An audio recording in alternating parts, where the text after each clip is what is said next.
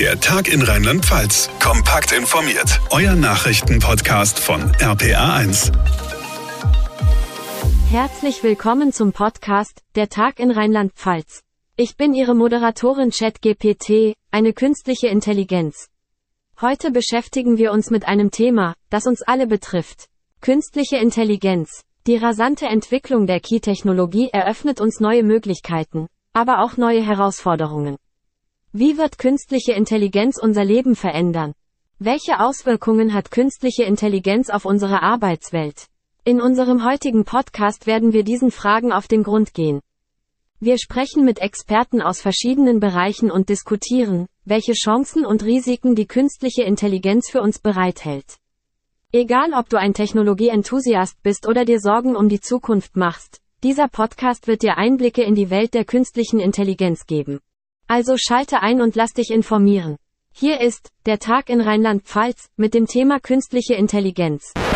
Tja, ganz genau so könnte sich ein Podcast vielleicht schon in ein paar Jahren anhören, aber noch ist es zum Glück nicht soweit. Noch habe ich einen Job. Ich darf Moderator dieses Podcasts sein. Und damit hallo und herzlich willkommen an diesem Freitag, den 24. März. Mein Name ist John Siegert. Spätestens seit dem Erfolg meiner gerade eben gehörten Kollegin ChatGPT ist das Thema künstliche Intelligenz in aller Munde. Und genau darum soll es heute in dieser Podcast-Ausgabe gehen. Starten wir erstmal ganz allgemein mit meiner lieben Kollegin Lea Wegerle bei mir im Studio. Lea, wenn wir über künstliche Intelligenz sprechen, worüber reden wir da eigentlich? Naja, ganz vereinfacht erklärt bezeichnet man als künstliche Intelligenz bestimmte Programme, die selbstständig eine Aufgabe erledigen und auch Entscheidungen treffen können, für die aber normalerweise menschliche Intelligenz notwendig ist. Das funktioniert durch künstliche neuronale Netzwerke und Algorithmen, die mit Daten trainiert werden. Die Maschinen und Programme lernen also, in diesen Daten Muster zu erkennen, auf deren Basis sie dann Entscheidungen treffen. Während früher also beispielsweise Programmierer einer Maschine bestimmte Entscheidungen per Code Code vorgegeben haben, kann die Maschine mittlerweile selbst ganz eigenständig diese Entscheidungen treffen. Okay, zugegeben, ein bisschen gruselig klingt das alles schon, aber wie können wir uns das jetzt ganz konkret vorstellen im Alltag? Ja, tatsächlich ist die künstliche Intelligenz sogar schon seit einiger Zeit fester Bestandteil im Alltag vieler Menschen. Beispielsweise nutzen wir KI-Technik, wenn wir mithilfe unseres Navigationssystems in den Urlaub fahren. Die künstliche Intelligenz berechnet uns hierfür fortlaufend die optimale Route zu unserem Ziel und das inklusive der aktuellen Staus, Geschwindigkeitsbegrenzungen und Baustellen. Und auch in Smart Home Anwendungen ist die KI ein fester Bestandteil. Je nach Tageszeit und Lichtverhältnissen sorgt sie beispielsweise für eine ganz und angeregte Beleuchtung. Sobald der Rollladen im Schlafzimmer hochfährt, aktiviert sie die Kaffeemaschine oder sie fährt unsere Markise ein, wenn sich Regen oder starker Wind ankündigt. Heißt also, die KI ist nicht erst seit gestern neu erfunden worden, sondern schon länger ein, wenn auch versteckter Bestandteil unseres Alltags und auch unserer Forschung. Denn erstmalig wurde sogar schon in den 1950er Jahren zur künstlichen Intelligenz geforscht. Ja, und in puncto Forschung sind ja gerade wir hier in Rheinland-Pfalz ganz schön aktiv. Ja, das stimmt. Einerseits beheimatet Rheinland-Pfalz über 280 Unternehmen, die KI-Methoden entwickeln und anwenden. Andererseits fördert das Land schon seit über 30 Jahren den Auf- und Ausbau der Forschung im Bereich der künstlichen Intelligenz. Denn auch an Forschungseinrichtungen zum Thema KI mangelt es nicht.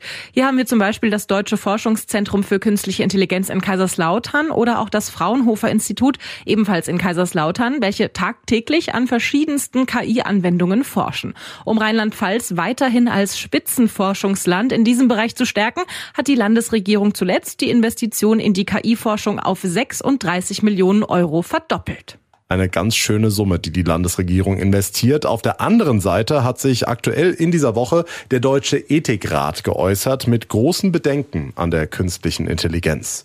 Ja, das stimmt wohl. Nach dem Deutschen Ethikrat dürfe die künstliche Intelligenz den Menschen auf gar keinen Fall ersetzen.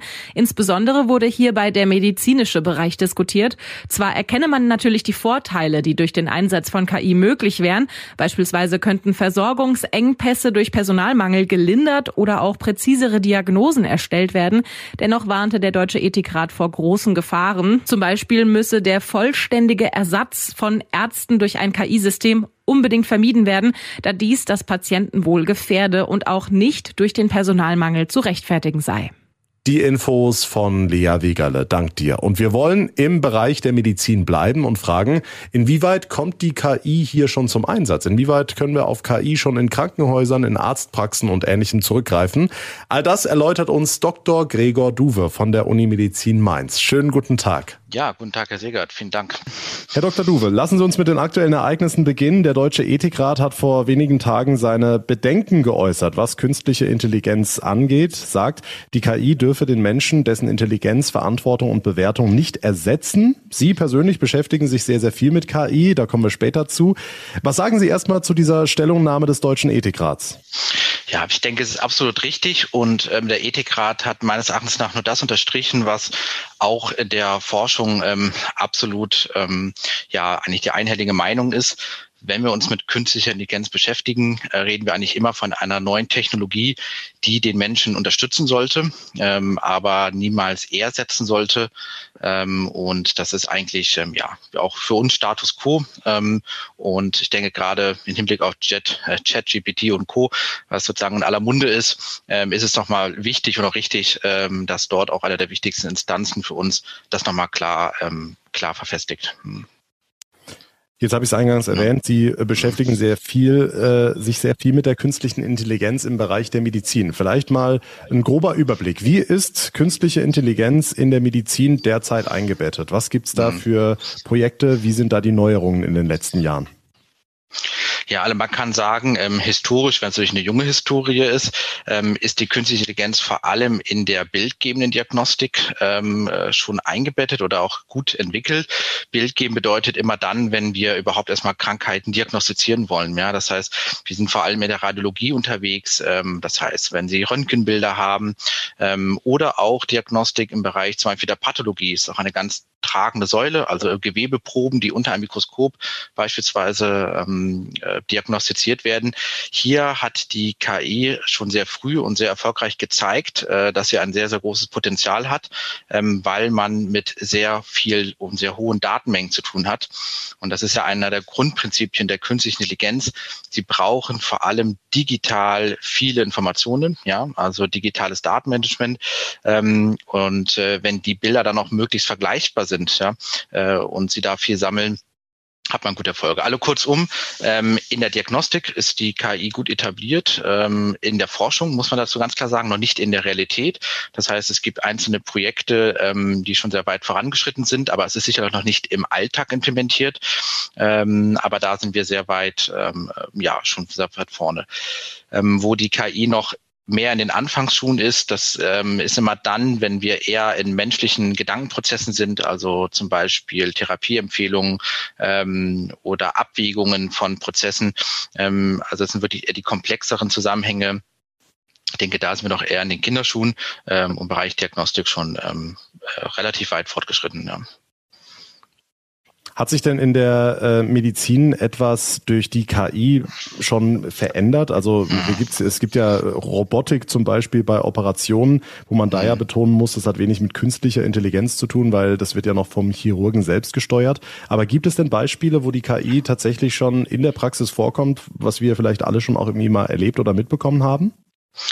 Ja, also es gibt einzelne radiologische Institute, die ähm, schon auch KI-basierte ähm, Systeme haben, ähm, um zum Beispiel, nehmen wir das Beispiel eines Röntgenbilds der Lunge, ähm, schon erkennen, okay, sieht man dort Anzeichen einer Infektion oder auch zum Beispiel von kleinen ähm, Metastasen, also Tumoren. Ja, also da gibt es Bilderkennungssysteme, äh, die den Radiologen unterstützen können. Auch hier wieder ganz klar die Unterstützung. Das heißt, der macht den Befund selber, aber das System ähm, gibt ihm sozusagen nochmal einen kleinen Hinweis, ähm, was hältst du davon sozusagen, äh, ähm, das würde ich als auffällig detektieren.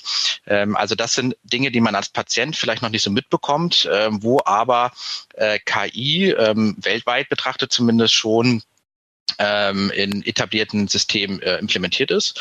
Aber ich kann ja nur betonen, das ist noch ganz klar in den, äh, in den Kinderschuhen. Also das ist nicht in der breiten Masse etabliert. Ähm, das ist eher an einzelnen großen Zentren, ähm, die da vielleicht auch dran forschen, äh, schon zu finden. Ähm, aber da sind wir schon, ähm, denke ich, relativ weit. Und wie Sie schon angesprochen haben, beispielsweise Robotik, ja, das ist äh, zum Beispiel auch hier bei uns in der Klinik ähm, tagtäglich.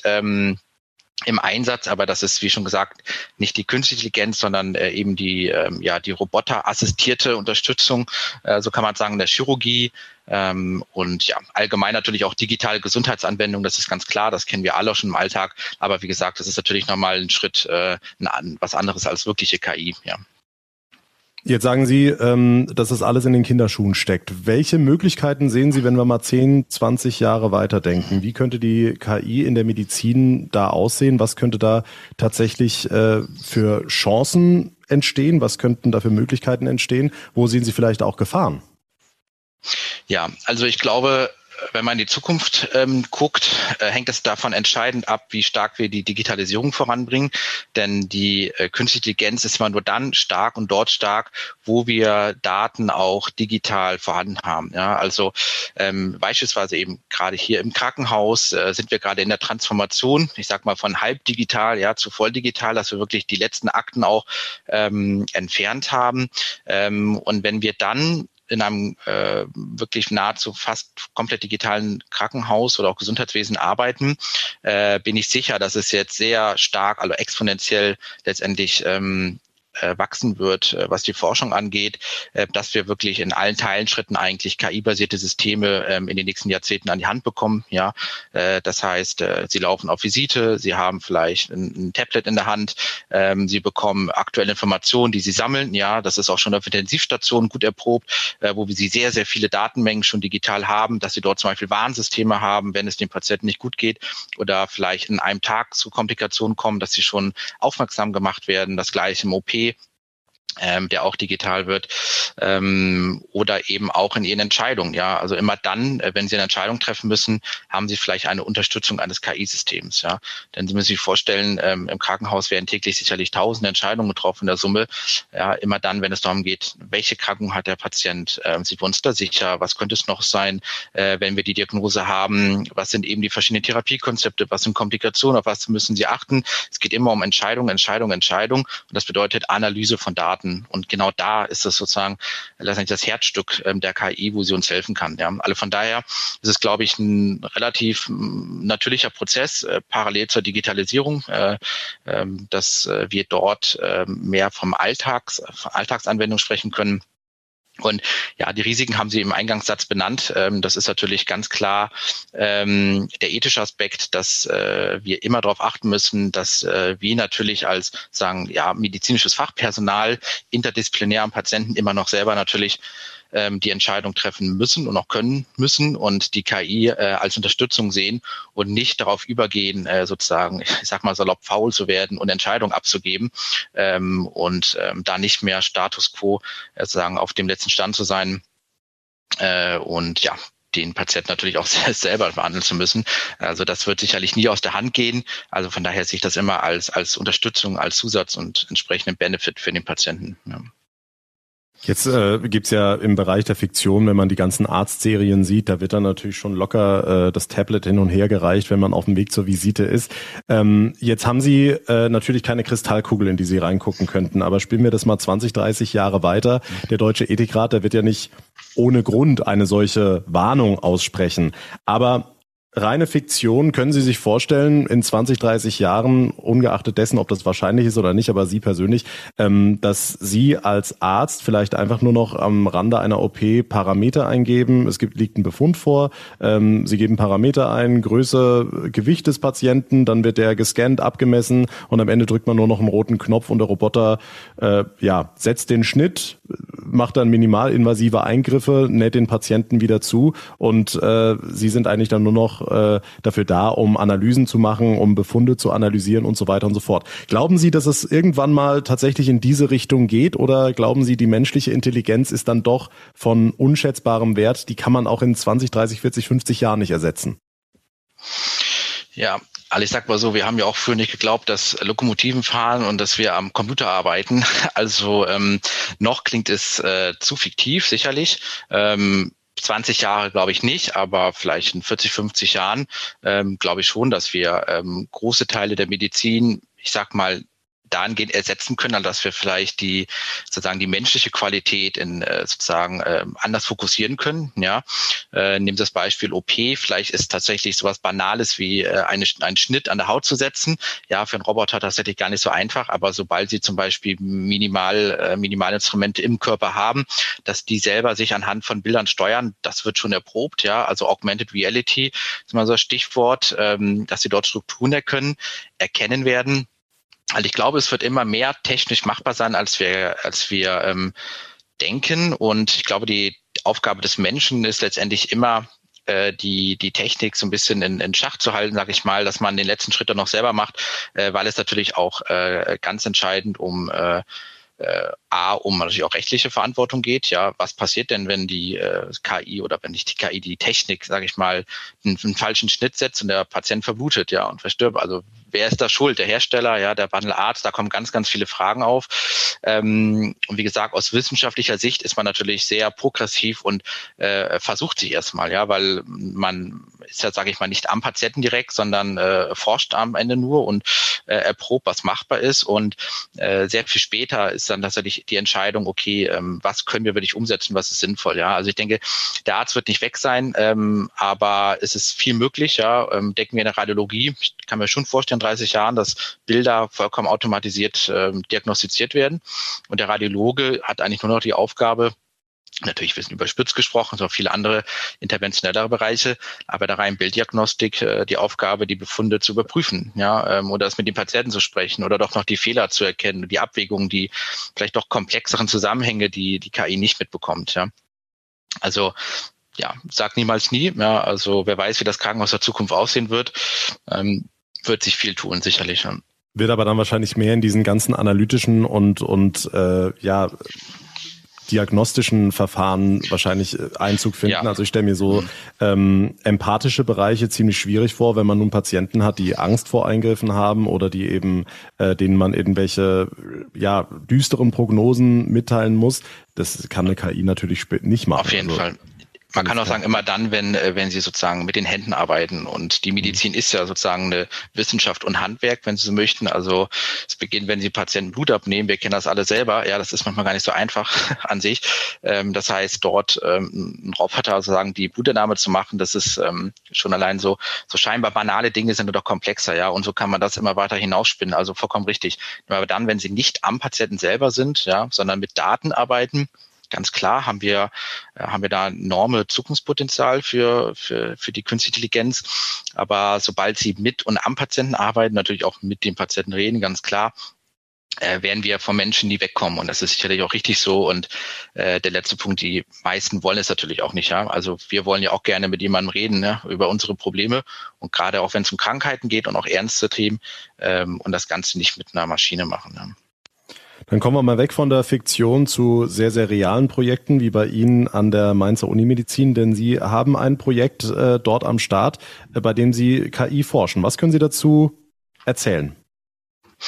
Genau, also unser ähm, Projekt ähm, nennt sich so NetKitu, sozusagen KI-unterstützte Therapiebegleitung äh, in der Urologie, ähm, beschäftigt sich äh, letztendlich um Therapieempfehlungen. Ja, also wir sind hier in der Universitätsklinik ein sehr großes ähm, onkologisches Zentrum. Das heißt, wir haben vor allem sehr viel, äh, sehr Patienten mit ähm, mit fortgeschrittenen Tumorerkrankungen und ähm, exemplarisch in der Urologie, aber auch in allen anderen Fachbereichen ähm, ist es so, dass wenn sie fortgeschrittene fortgeschrittenere Tumorerkrankungen haben, bespricht man das nicht alleine. Also man trifft die Entscheidung nicht einzeln als Arzt, sondern im Team. Und das sind die sogenannten Tumorkonferenzen. Da sitzen sie jede Woche äh, in einer großen Konferenz mit verschiedenen Teilnehmern, die Radiologen, Pathologen, wir haben sie schon genannt, ähm, aber dann eben die Urologen, Strahlentherapeuten, äh, Onkologen, also Spezialisten für sozusagen internistische Tumorerkrankungen. Und dann gehen sie jeden Patienten einzeln durch, der wird dort vorgestellt, äh, man guckt sich die Befunde an und dann ist das Entscheidende, dass sie äh, die Therapieempfehlung ausgeben. Ja, also welche Therapie ist die geeignet ist für den Patienten. Und Und das sind sehr komplexe Entscheidungen, weil sie sehr viele Informationen verarbeiten müssen. Und das übergeordnete Ziel, und das ist auch Sinn dieser Konferenzen, ist eine maximal hohe Evidenz zu erreichen. Alle Evidenz ist nichts anderes als aufgrund von Studien, aufgrund von Wissen, ja, was ähm, belegt ist von Kausalität, ähm, die Therapie zu empfehlen und nicht aus dem Bauch heraus oder weil das die Erfahrung ist. Ja. Das heißt, Sie müssen die Patientendaten individuell analysieren, aber vor allem auch die gesamten Studiendaten sozusagen im Kopf haben von den sogenannten Leitlinien, die es äh, gibt. Und da setzen wir an und wollen, wie man sich sagen jetzt vorstellen kann, diese Entscheidung KI-basiert unterstützen. Ja, das heißt, wir wollen, äh, und das ist sagen das Ziel äh, für jeden dieser Patienten, die dort in einem in einer Tumorkonferenz besprochen werden, auch noch zusätzlich eine Empfehlung einer KI zu bekommen, ähm, die das idealerweise noch begründen oder erläutern kann. Das ist mal eine ganz große Herausforderung, also sagen Abwägung zu treffen, ähm, damit dann eben diese Tumorkonferenz noch eine Unterstützung hat, ja, noch einen sagen Hinweis, ja, ähm, um dort eben die die evidenzbasierte Medizin zu erhöhen, also äh, sozusagen die maximale objektive und qualitätsbasierte Therapieempfehlung. Und daran arbeiten wir und ähm, ja, da haben wir uns einiges vorgenommen. Und wie erfolgreich ist das? Also was kriegen Sie da ausgespuckt? Sind es dann Ergebnisse, wo Sie sagen, ja gut, das haben wir jetzt schon aus der Pathologie gehört oder sind es wirklich auch Sachen, wo bei denen Sie denken, ey Mensch, da haben wir jetzt noch gar nicht dran gedacht? Ja, alle wir sind noch äh, in der ähm, Etablierungsphase. Ja, alle wir haben letztes Jahr erst begonnen, das ist noch relativ frisch. Ähm, das heißt, wir sind noch dabei, die KI erstmal zu entwickeln. Ja, und äh, zu entwickeln heißt vor allem immer äh, erstmal mit Daten, mit Informationen zu füttern. Ja, und ähm, das machen wir gerade. Das heißt, ähm, wir arbeiten gerade vor allem äh, vorangegangene Daten auf, aber schauen uns vor allem auch die zugrunde liegende Studiendaten dazu an das heißt, das ist ja genau, was ich eingangs auch meinte. Digitalisierung ist das, das Schlagwort. Ja, das heißt, wir digitalisieren, sagen die gesamte unseren Wissensschatz, den wir hier in der Klinik haben, ähm, um daraus dann eine KI erstmal zu trainieren.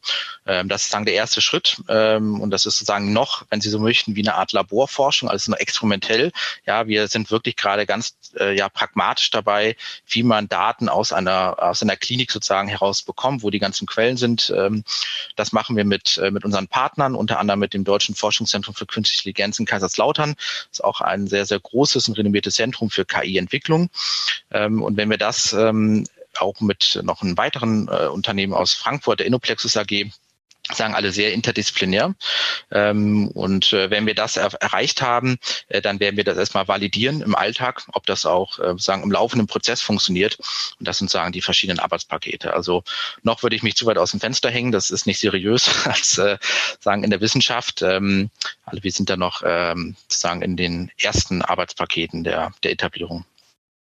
Dann auch da äh, ein Schritt fünf bis zehn Jahre voraus. Was erhoffen Sie sich von, dem Projekt für die Zukunft? Also sitzen dann fünf, sechs verschiedene Medizinerinnen und Mediziner an einem Tisch und man ähm, hört sich dann zusammen die Ergebnisse der KI an? Oder wie ist da Ihr persönlicher Plan, beziehungsweise der Ihrer Klinik? Ja, also unsere Vorstellung ist von der Fiktion sozusagen so, dass ähm, die Tumorkonferenzen äh, weiterhin so laufen wie jetzt auch. Ja, sie haben alle Fachdisziplinen, die notwendig sind. Diese treffen eine Therapieempfehlung. Und wenn diese sozusagen schon ausgesprochen ist, dann haben sie so eine Art Button als Vorstellung, äh, wo sie nochmal die KI mit ins Boot holen und sich nochmal deren Empfehlung anhören. Ja, und letztendlich geht es da vielmehr um den Abgleich. Ja? Äh, wenn Sie beispielsweise zwei Medikamente theoretisch hätten, die gleichwertig zu empfehlen sind. Äh, aber es dauert zum Beispiel eher um Nuancen geht, also zum Beispiel um das Nebenwirkungsprofil, ja, und äh, entsprechend Vorerkrankungen äh, der Patienten damit abwägen müssen kann es zum Beispiel sein, dass die KI ähm, Werte des Patienten entdeckt hat, äh, die man in der Schnelle übersehen hat, beispielsweise, ja, oder nicht richtig so ernst genommen hat, ähm, wo man dann ähm, vielleicht den Plan B der KI äh, noch etwas nochmal diskutiert, ähm, ob das, wie gesagt, äh, gleichwertig ist. Also es geht darum, dass man diese Tumorkonferenz unterstützt, äh, dass man letztendlich Fehler minimiert, äh, dass man Dividenz erhöht. Ähm, und das ist natürlich erstmal nur von der Klinik heraus gedacht, aber es hat natürlich auch den enormen Vorteil, Vorteil, dass sie natürlich damit auch in die Peripherie gehen können, also auch in kleinere Häuser, auch in anderen Häusern. Ja, ähm, das heißt, dass sie das Ziel haben, einen hohen Qualitätsstandard in der möglichst breiten Fläche äh, zu vermitteln und zu ermöglichen, ja, dass der Patient, egal wo er aufschlägt, äh, sozusagen im Krankenhaus, sagen, sobald er in einem, ich sag mal, onkologischen Referenzzentrum ist, ja, also natürlich mit einer gewissen Expertise, dass er dort immer Zugriff hat und die Möglichkeit hat, die äh, sozusagen neuesten und aktuellsten Therapieempfehlungen auch wirklich zu erhalten. Ähm, ja, und ähm, das ist letztendlich unser Ziel, äh, um damit eben den jeden einzelnen Patienten eine möglichst äh, ähm, ja, objektive und qualitäts äh, evidenzbasierte, so schon das immer heißt, Therapieempfehlung geben zu können. Mhm. Und äh, die Infos zum Projekt Kitu haben wir euch in den Show Notes unseres Podcasts verpackt. Könnt ihr euch gerne mal reinklicken und weitere Informationen bekommen. Abschließend die Frage, Herr Dr. Duwe, ähm, wie blicken Sie so in die Zukunft, wenn Sie das ganze Thema KI verfolgen, äh, jetzt auch in, vielleicht im privaten oder in anderen Lebensbereichen? Ähm, eher Chance oder eher so ein mulmiges Bauchgefühl, was da so alles jetzt heutzutage alles geht? Also wenn man jetzt ältere Leute fragt, die fallen ja komplett vom Stuhl, wenn man jetzt auch gerade Chat GPT sieht ähm, und andere Bereiche. Wie blicken Sie in die Zukunft? Also ich sehe es definitiv als Chance. Das ist sicherlich auch altersbedingt, wie Sie schon sagen. Ähm, ich denke, das sind die natürlichen Prozesse. Ähm, ich sehe es definitiv als Chance. Ich glaube, der, äh, der einzelne Mensch sozusagen, auch wir in unserem Alltag sind schon immer, was das angeht, einen Schritt weiter. Ja, also äh, wir alle benutzen natürlich äh, fleißig Apps, äh, machen die meisten Sachen digital, äh, ja, vom Bankwesen, selbst das Einkaufen oder ähnliches. Wir, wir gucken uns das an, wie man äh, eine Blume schneidet und Co. Ja, also es, ähm, es klingt immer sozusagen ähm, äh, vielleicht fast lustig, aber es ist am Ende so, ja. Also wir, wir sind digital, wir, ähm, wir verwenden unsere Daten und wir haben natürlich in der Medizin der Wissenschaft natürlich einen sehr viel höheren ähm, sozusagen Anspruch an die Ethik und an den Schutz, also Stichwort Datenschutz natürlich ein, ein, ein sehr, sehr wichtiges und großes Thema, ähm, sodass unser Eindruck eigentlich der ist und auch mein persönlicher, dass ähm, der Einzelne äh, dem gegenüber nicht mal sehr viel offener ist, wenn er das versteht und wenn er auch die Vorteile daran sieht für sich selber. Ähm, und äh, deswegen geht es viel um Kommunikation, um Transparenz, ja, um, um die Vorteile zu, zu erläutern und eben Stichwort eben auch vom Ethiktrag, auch die, die, äh, die ethischen äh, Voraussetzungen immer zu schaffen, ja, dass äh, man einem immer klar ist, dass wir am Ende noch äh, miteinander reden und die Menschen am Ende äh, denken und auch Entscheidungen treffen und wie die KI, äh, wie alles andere auch digital einfach als Unterstützung nehmen und ähm, ja, deswegen ähm, mache ich mir da eigentlich keine Sorgen und ähm, denke, wenn wir das so wie auch hier in Deutschland zumindest äh, auf einem sicheren Level weiter vorantreiben und forschen, äh, kommen wir da einiges äh, weiter. Sagt Dr. Gregor Duwe von der Mainzer Unimedizin. Vielen lieben Dank fürs Gespräch und dass Sie sich die Zeit genommen haben. Sehr spannend. Danke. Vielen Dank, Ihnen, Herr Siegert.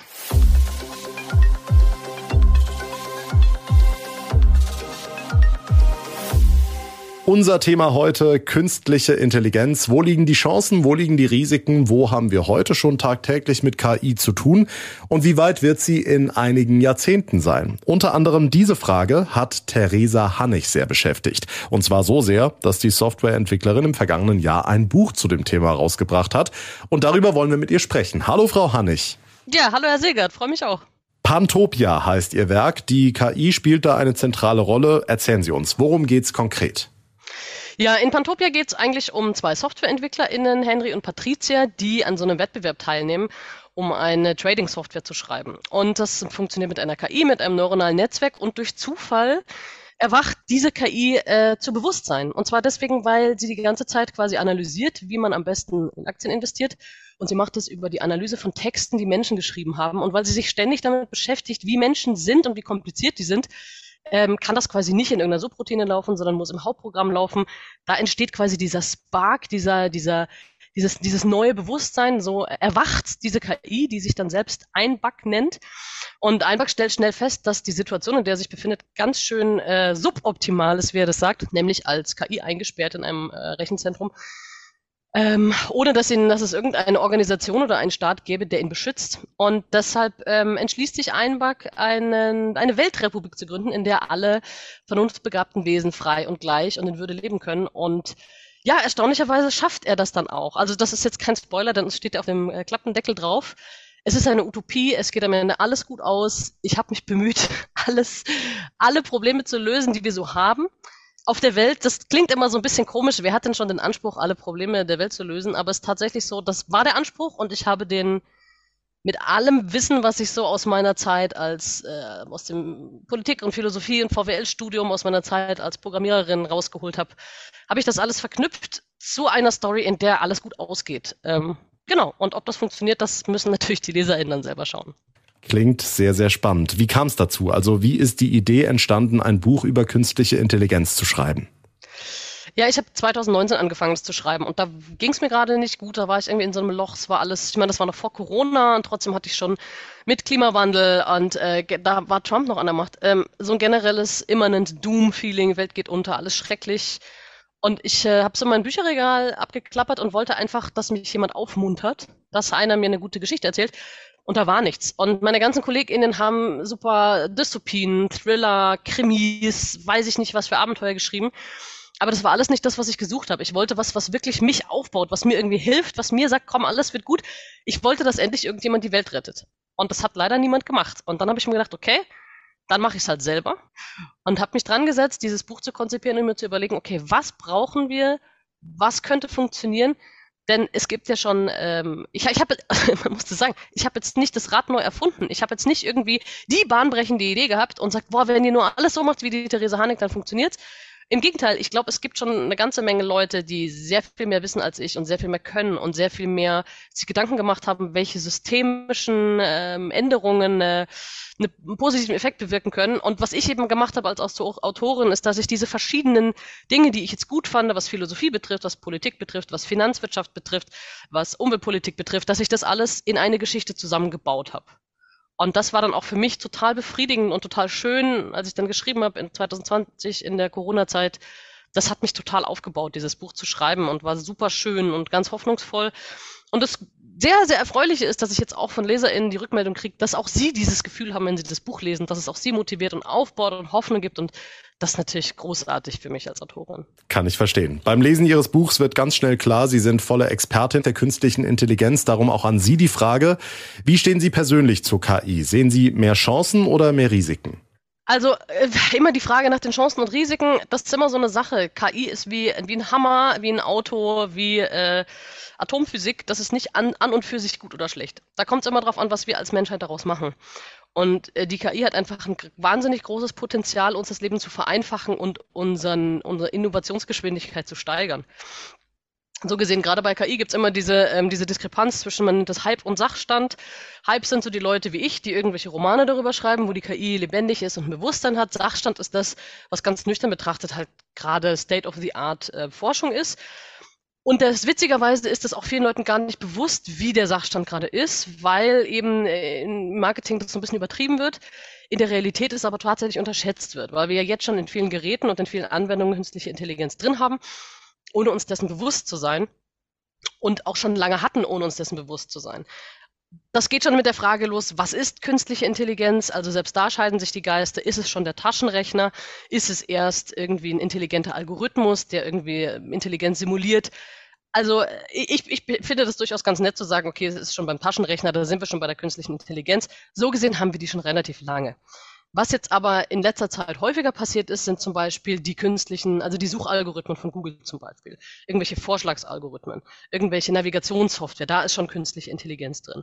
Und was jetzt natürlich ganz neu ist, ähm, sind die ähm, sind die ganz neuen Large Language Models, wie zum Beispiel ChatGPT, davon hört man ganz viel und die, ähm, die Bild-KIs, also sowas wie DALI, Stable Diffusion oder Midjourney, ähm, die ja großartige Bilder äh, erschaffen. Wobei die Sache ist, die, diese KIs erschaffen ja nicht Bilder, sondern sie rekombinieren bereits bestehende Bilder. Aber das ist natürlich etwas, was, was sehr beeindruckend ist, weil man das auch sofort sieht, so wie man sich mit ChatGPT sofort unterhalten kann. Also das sind, das sind so Sachen, das ist so der, der Stand der KI im Augenblick. Und ich persönlich finde das total toll und sehr aufregend. Ähm, und ähm, das Schöne ist, wir stehen da gerade erst am Anfang. Und das ist noch so viel zu entdecken und so viel zu erleben. Also ich bin da total gespannt, wie es weitergeht. Würden Sie sagen, man kann bei künstlicher Intelligenz von einer Revolution sprechen? Ja, also es ist tatsächlich eine Revolution. Ich glaube auch, dass es überhaupt nicht überschätzt werden kann, welche Bedeutung das jetzt für uns haben wird. Ich werde jetzt häufig gefragt, ob ich als Autorin Angst habe, dass ich irgendwann durch ChatGPT ersetzt werde. Und dann sage ich, nee, aber haben Sie vielleicht Angst, dass Ihr Job wegfällt? Also ich glaube eher, dass die Kunst quasi der, einer der wenigen Bereiche ist, die das überleben wird.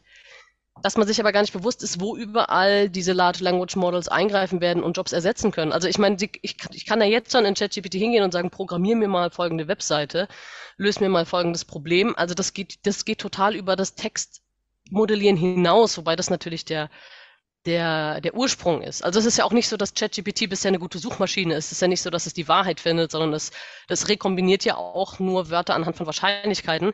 Aber wie gesagt, wir sind ja gerade am Anfang. Die, die Möglichkeiten, die es uns bietet, sind einfach Wahnsinn. Früher war es ja so, wenn man eine neue Technologie, äh, eine, eine neue Technik gelernt hat, zum Beispiel wenn man sagt, ich wollte Programmieren lernen, dann muss ich dazu die Programmiersprache lernen. Wenn ich zeichnen will, dann muss ich Zeichnen lernen. Also ich immer wenn ich etwas, ein Ziel habe, muss ich da tun, ein Tool oder eine Sprache oder ein Werkzeug lernen oder einen Umgang damit. Und was die Large Language Models machen werden, ist, dass wir in Zukunft quasi das Ziel erreichen können, ohne auf dem Weg dahin die Tools lernen zu müssen. Also wir müssen nicht mehr programmieren lernen, wir sagen nur noch das, was wir wollen, was das Endergebnis ist. Und die KI macht den ganzen Rest in der, in der, in der Mitte. Und deshalb meine ich, dass dieses Innovat dass die Innovationsgeschwindigkeit sich so krass ändern wird, äh, sich so krass ver, äh, beschleunigen wird, weil eben dieser Schritt von Idee zur Umsetzung wahnsinnig beschleunigt wird. Jetzt haben Sie vorhin gesagt, dass wir eigentlich schon seit vielen Jahren mit KI leben, beziehungsweise diese auch nutzen, Beispiel Taschenrechner oder vorhin hatten wir das Beispiel Navi im Auto. Warum sorgt dann jetzt seit einigen Monaten ChatGPT für so viel Aufsehen? Warum dieser Hype? Ja, also der große Unterschied ist einfach also zwischen normalen Algorithmen und ähm, neuronalen Netzwerken generell, dass du bei, ähm, bei Algorithmen sagst du einfach, wenn dies, dann das. Wenn dies ist, tue das. Und dann kann man auch große Entscheidungsbäume machen, kann das alles sehr aufblähen und sehr intelligent machen, aber am Ende tut die Maschine immer das, was man will. Und bei einem neuronalen Netzwerk ist es so, du funktioniert das eigentlich ganz anders. Da sind natürlich auch Algorithmen, die das steuern, aber grundsätzlich du packst eine Information rein, dann hast du einen Zwischenschritt, den du nicht mehr nachvollziehen kannst und es kommt irgendwas raus. Ähm, das heißt auch, das ist auch ein bisschen gruselig für EntwicklerInnen und für Leute, die diese Software evaluieren sollen. Wir wissen am Ende nicht, warum welches Ergebnis rauskommt. Wir wissen, wir haben das Modell, oder nicht wir, die, die ForscherInnen haben das Modell trainiert, tausende von Stunden lang mit den entsprechenden Datensätzen, bis die richtigen Ergebnisse rauskamen. Wie aber die KI zu dieser Entscheidung kommt, wissen wir nicht. Ähm, und und das, ist, das ist so ein bisschen gruselig, aber es ist auch ein bisschen interessant, weil es ja auch bei uns genauso ist. Wenn ich jemandem eine Info gebe und der dann die richtige, die richtigen Informationen daraus zieht, was ich ihm sagen wollte, weiß ich ja auch nicht, wie der dazu gekommen ist. Ich vertraue halt drauf, dass er das Gleiche meinen wird wie ich, wobei ich ja auch nie zum Beispiel sicher sein kann, dass wenn ich sage, guck mal, da ist ein, ein, ein blaues Kissen, dass der das Blau genauso empfindet wie ich. Aber wir haben uns halt darauf geeinigt, dass was, was Blau halt ist.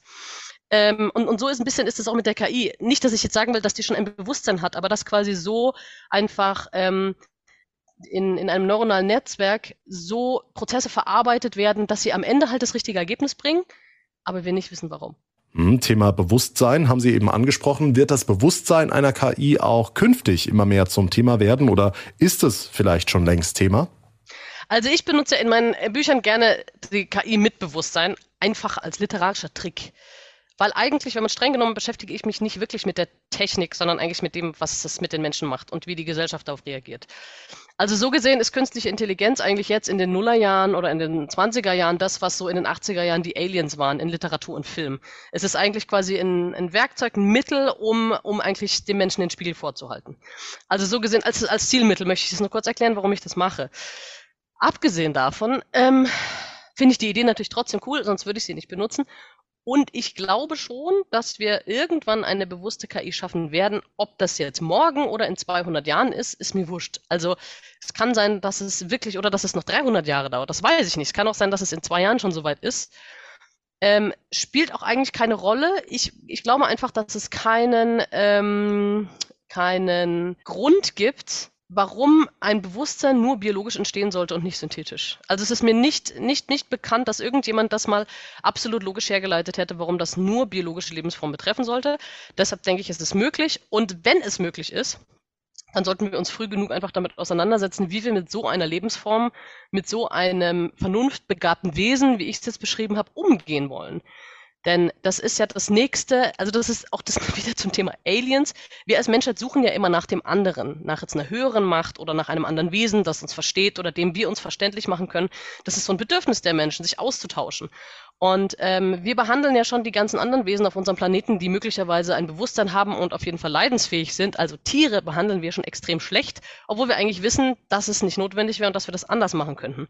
Und es wäre jetzt natürlich eine totale Paradoxie der Geschichte, wenn wir selber auch noch ein Wesen erschaffen, also quasi unser Kind, in Anführungszeichen, dem wir all das mitgeben, was wir an Schaffenskraft und Intellekt und Bewusstsein und und Leidensfähigkeit haben, weil wir wollen dieses Ding ja so machen, wie es, wie, wie die Menschen. Wir machen ja keine Hunde-KI oder eine Heuschrecken-KI, sondern eine menschliche KI. Die soll ja nicht wissen, wie der beste Hundekick schmeckt, sondern die soll äh, ein Bild von der Katze von einem Hund unterscheiden können und die soll mit mir chatten können und nicht mit Bällen antworten. Also wir wollen eine KI, die funktioniert wie ein Mensch.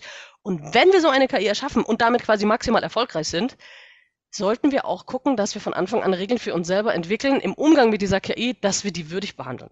Einer, der stets mit erhobenem Zeigefinger über künstliche Intelligenz gesprochen hat, war der bekannte Physiker Stephen Hawking. Er hatte zu Lebzeiten mehrfach vor KI gewarnt. Insbesondere, wenn sie versteht, wie viel Makel und Probleme wir Menschen eigentlich haben, dann, so die Sorge Hawkings, könne die KI auch gegen die Menschheit vorgehen. Haben wir alle schon mehrfach in Science-Fiction-Filmen gesehen. Aber ist das auch tatsächlich eine reale Gefahr in der Zukunft? Ja, wird die KI uns vernichten, ist quasi das Grundproblem.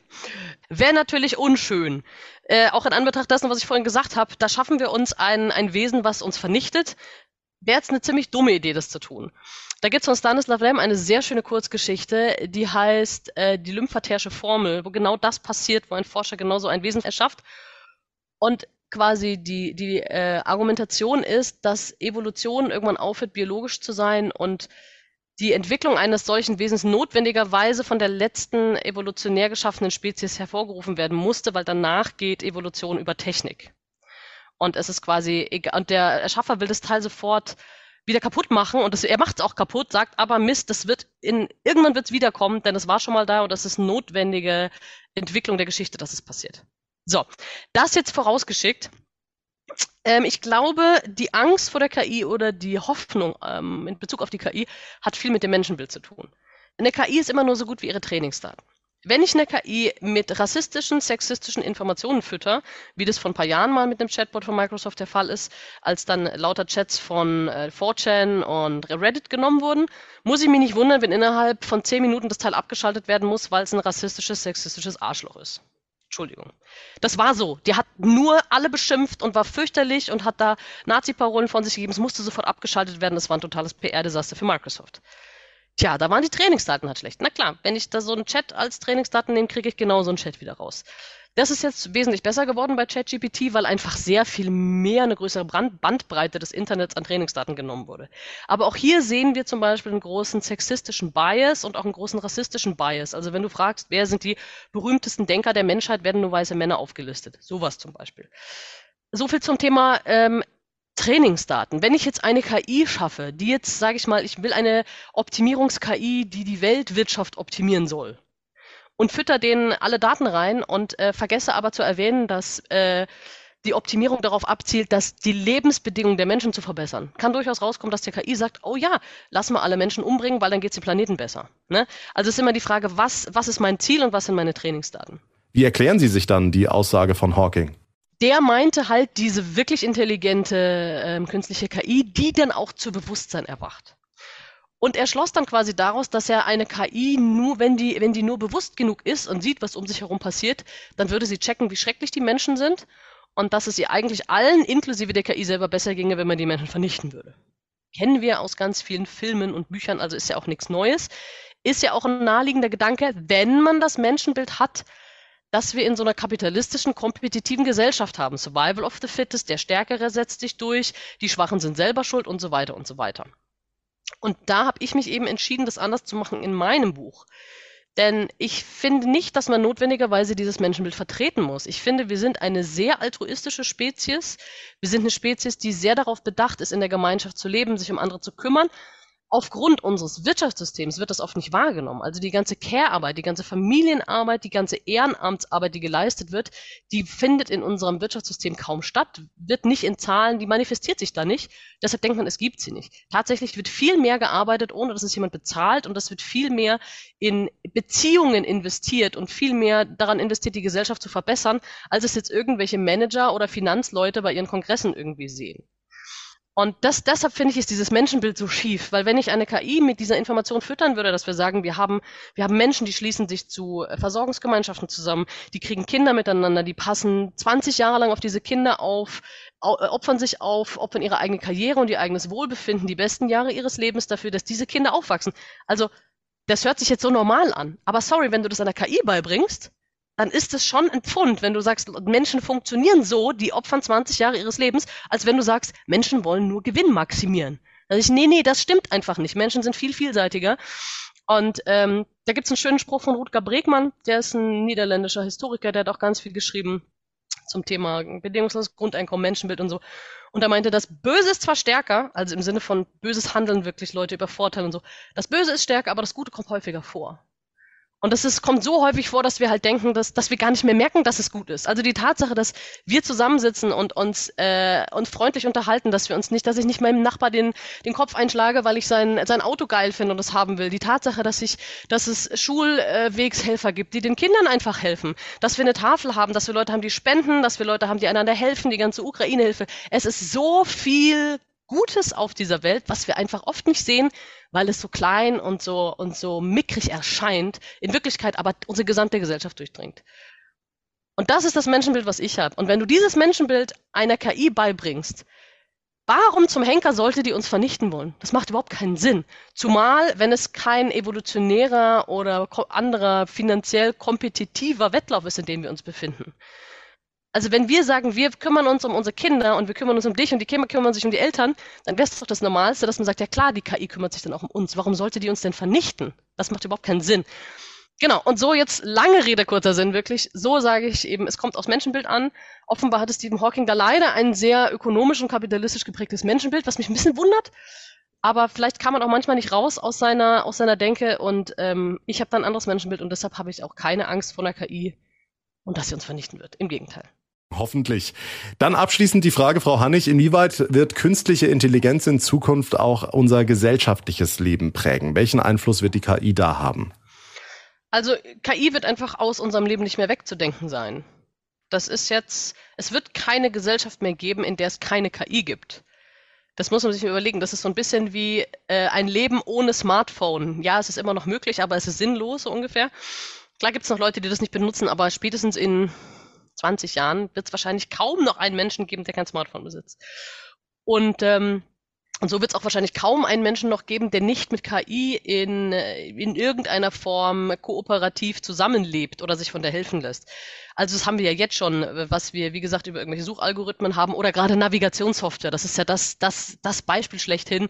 Das benutzen wir alle. Wer von uns kauft denn noch einen Atlas oder eine, eine Straßenkarte? Macht niemand. Das ist einfach so einfach geworden. Und so ist es auch mit der künstlichen Intelligenz in vielen anderen Bereichen. Ich glaube, dass da, dass einfach die Suchmasch, die Art, wie man, wie man Dinge sucht, die Suchmaschinen sich auch ähm, ändern werden. Da gibt es jetzt ein paar Sicherheitsbedenken, die von äh, Sequoia gefunden wurden, die auch vom CISPA untersucht wurden. Ähm, also auch eine, eine künstliche Intelligenz ist hackbar. Das haben die jetzt gerade rausgefunden, da sind die gerade dabei, das zu lösen. Aber grundsätzlich ist es schon eine Entwicklung, die stattfinden wird. Und es wird irgendwann so sein, dass wir diesen persönlichen Assistenten haben, den es jetzt bei Google dem Namen nach gibt, der es aber wirklich halt nicht ist, dass du einfach ein Gerät oder ein Wesen, ein Avatar bei dir hast und den halt alle Fragen stellen kannst, die du willst. Es wird auch eine Revolution in unserem Bildungssystem geben, weil es keinen Sinn mehr hat, lexikalisches Wissen zu lernen, weil du kannst alles einfach erfragen und kannst dir auch alle Zusammenhänge erklären lassen. Dann macht es einfach keinen Sinn mehr, dass ich das auswendig lernen muss, wie irgendwie welche Schichten der Erde, äh, der Erdkruste heißen. Das macht einfach keinen Sinn. Das kann ich das kann ich mir von dieser KI, von der Suchmaschine er erzählen lassen und dann auch noch erklären lassen und dann noch in Zusammenhang setzen lassen. Also solche Dinge werden passieren. Und in der Arbeit wird das auch so passieren. Du wirst diese KI quasi benutzen, um dir in allen Schritten deines Arbeitslebens ähm, Hilfestellung geben zu lassen. Ich jetzt als Autorin, wie gesagt, ich werde gefragt, ob ich das benutze. Ich sehe noch keinen richtigen Sinn, weil ich das Schreiben an sich ist ja das, was ich liebe. Deshalb mir was von der vorschreiben zu lassen, ist so sinnlos irgendwie, weil dann gebe ich ja genau das ab, was ich mag.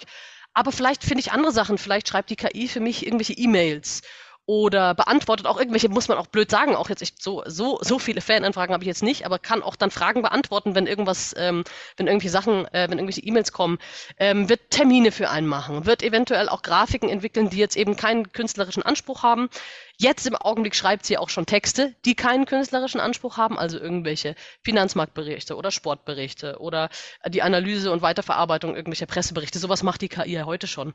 Irgendwelche Unterstützung für Präsentationen, irgendwelche Unterstützung auch für Berechnungen, alle jegliche Art, ob es jetzt architektonische Berechnungen sind, irgendwelche Korrekturen von, von Softwareentwicklung. Also es gibt unendlich viele Anwendungsmöglichkeiten und ich freue mich da richtig drauf, weil es wird unsere ganze Arbeit so verbessern so, und beschleunigen.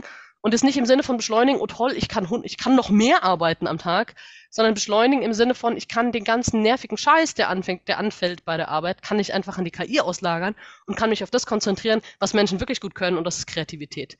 Und das wird die KI, solange sie kein Bewusstsein hat, einfach nicht schaffen. Und deshalb, glaube ich, wird das eine sehr coole Zeit mit einer, eine sehr schöne Kooperation zwischen Mensch und Maschine. Und ich bin da durchaus positiv gestimmt, was da die Zukunft betrifft. Sagt die Autorin Theresa Hannig. Vielen, vielen Dank für das Gespräch und die sehr spannenden Ausführungen. Dankeschön. Ja, vielen Dank für die Einladung. Ich danke Ihnen und wünsche Ihnen guten Tag. Und das Buch Pantopia, wenn eine KI die Weltrettung übernimmt, könnt ihr jetzt gewinnen. Schreibt uns einfach ganz schnell per Mail oder über die sozialen Netzwerke, wenn ihr das Buch haben wollt. Mit ein bisschen Glück bekommt ihr dann bald ein Exemplar von uns zugeschickt. Alle Infos und Kontaktmöglichkeiten findet ihr in den Show Notes.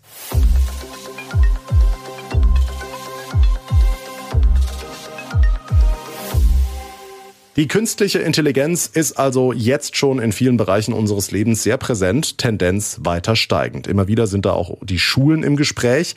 Ist die KI auch dort eingezogen? Hat sie schon Einzug ins Klassenzimmer gehalten? Und woher wissen Lehrerinnen und Lehrer eigentlich, dass die Schülerinnen und Schüler ihre Hausaufgaben wirklich selbst gemacht haben und nicht vielleicht doch ein Chatbot dahinter steckt? Nachgefragt bei der rheinland-pfälzischen Bildungsministerin Stefanie Hubig. Frau Hubig, wie sieht's aus an unseren Schulen? Ist KI dort schon verankert?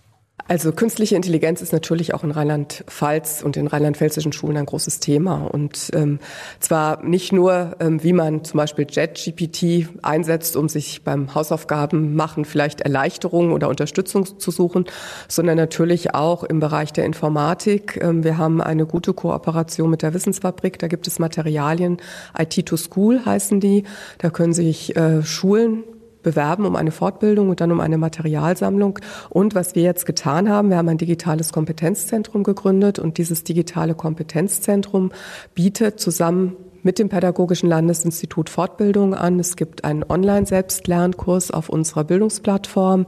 Ähm, es gibt Unterrichtsmaterialien und es gibt immer wieder Aktualisierung und neue Informationen zum Thema ähm, künstliche Intelligenz. Wie können Lehrer das einsetzen und Lehrerinnen? Was muss man dabei beachten? Hm, und ist künstliche Intelligenz besonders für das Fach Informatik relevant oder auch für andere Fächer wichtig? Aus meiner Sicht wird die künstliche Intelligenz in allen Fächern eine Rolle spielen und sie spielt es schon jetzt. Denn zum Beispiel bei der Frage in Deutsch, schreib einen Aufsatz und das ist eine Hausaufgabe, ähm, dann müssen Sie gucken, nutzen die Schülerinnen und Schüler vielleicht JetGPT, um sich hier ähm, Unterstützung zu holen. Und das ähm, ist ein Thema. Das ist ein Thema natürlich auch bei Prüfungen, die nicht in der Schule stattfinden. Ähm, und es ist natürlich umgekehrt auch ein Thema, wie kann ich sinnvoll KI ähm, einsetzen, um zum Beispiel zu mehr Bildungsgerechtigkeit zu kommen, um individualisierter zu lernen, um mich unterstützen zu lassen durch künstliche Intelligenz.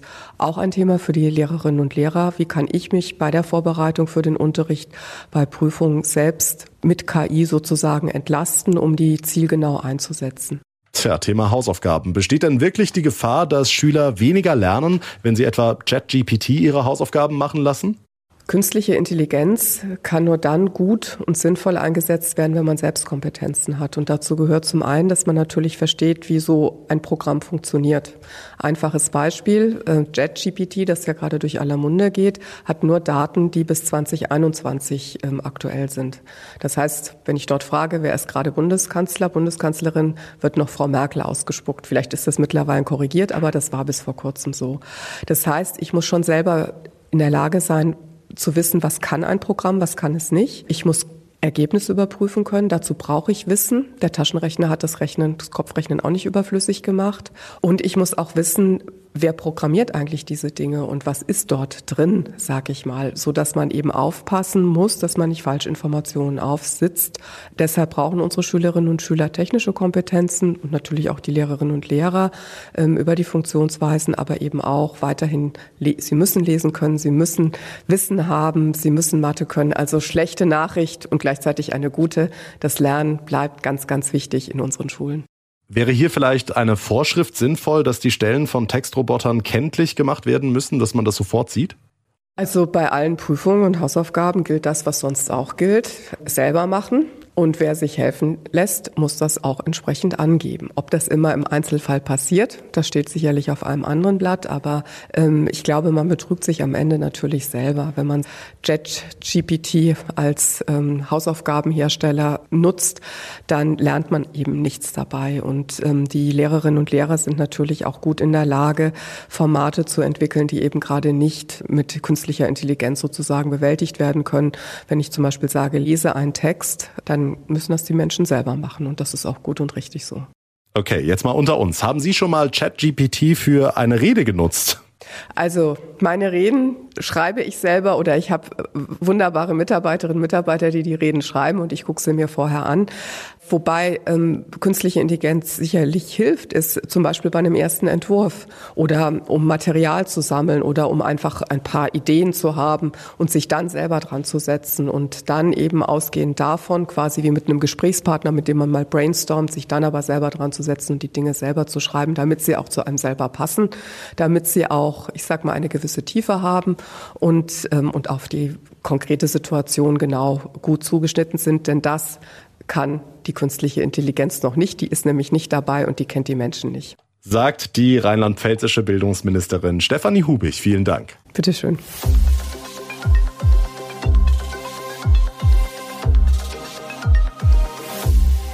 Vielen Dank, dass du dir die Zeit genommen hast, unsere neue Podcast-Folge Künstliche Intelligenz anzuhören. Wir hoffen, dass du einige interessante Einblicke und Erkenntnisse in dieses faszinierende Thema gewonnen hast. Wenn dir diese Folge gefallen hat, freuen wir uns, wenn du sie auf deinen bevorzugten Podcast-Plattformen teilst, likest und weiterempfiehlst. Und damit auch von mir. Vielen Dank fürs Einschalten. Wir hören uns dann in der nächsten Folge. Bis dahin eine gute Zeit und vor allem bleibt gesund. Der Tag in Rheinland-Pfalz, euer Nachrichtenpodcast von RPA1. Jetzt abonnieren.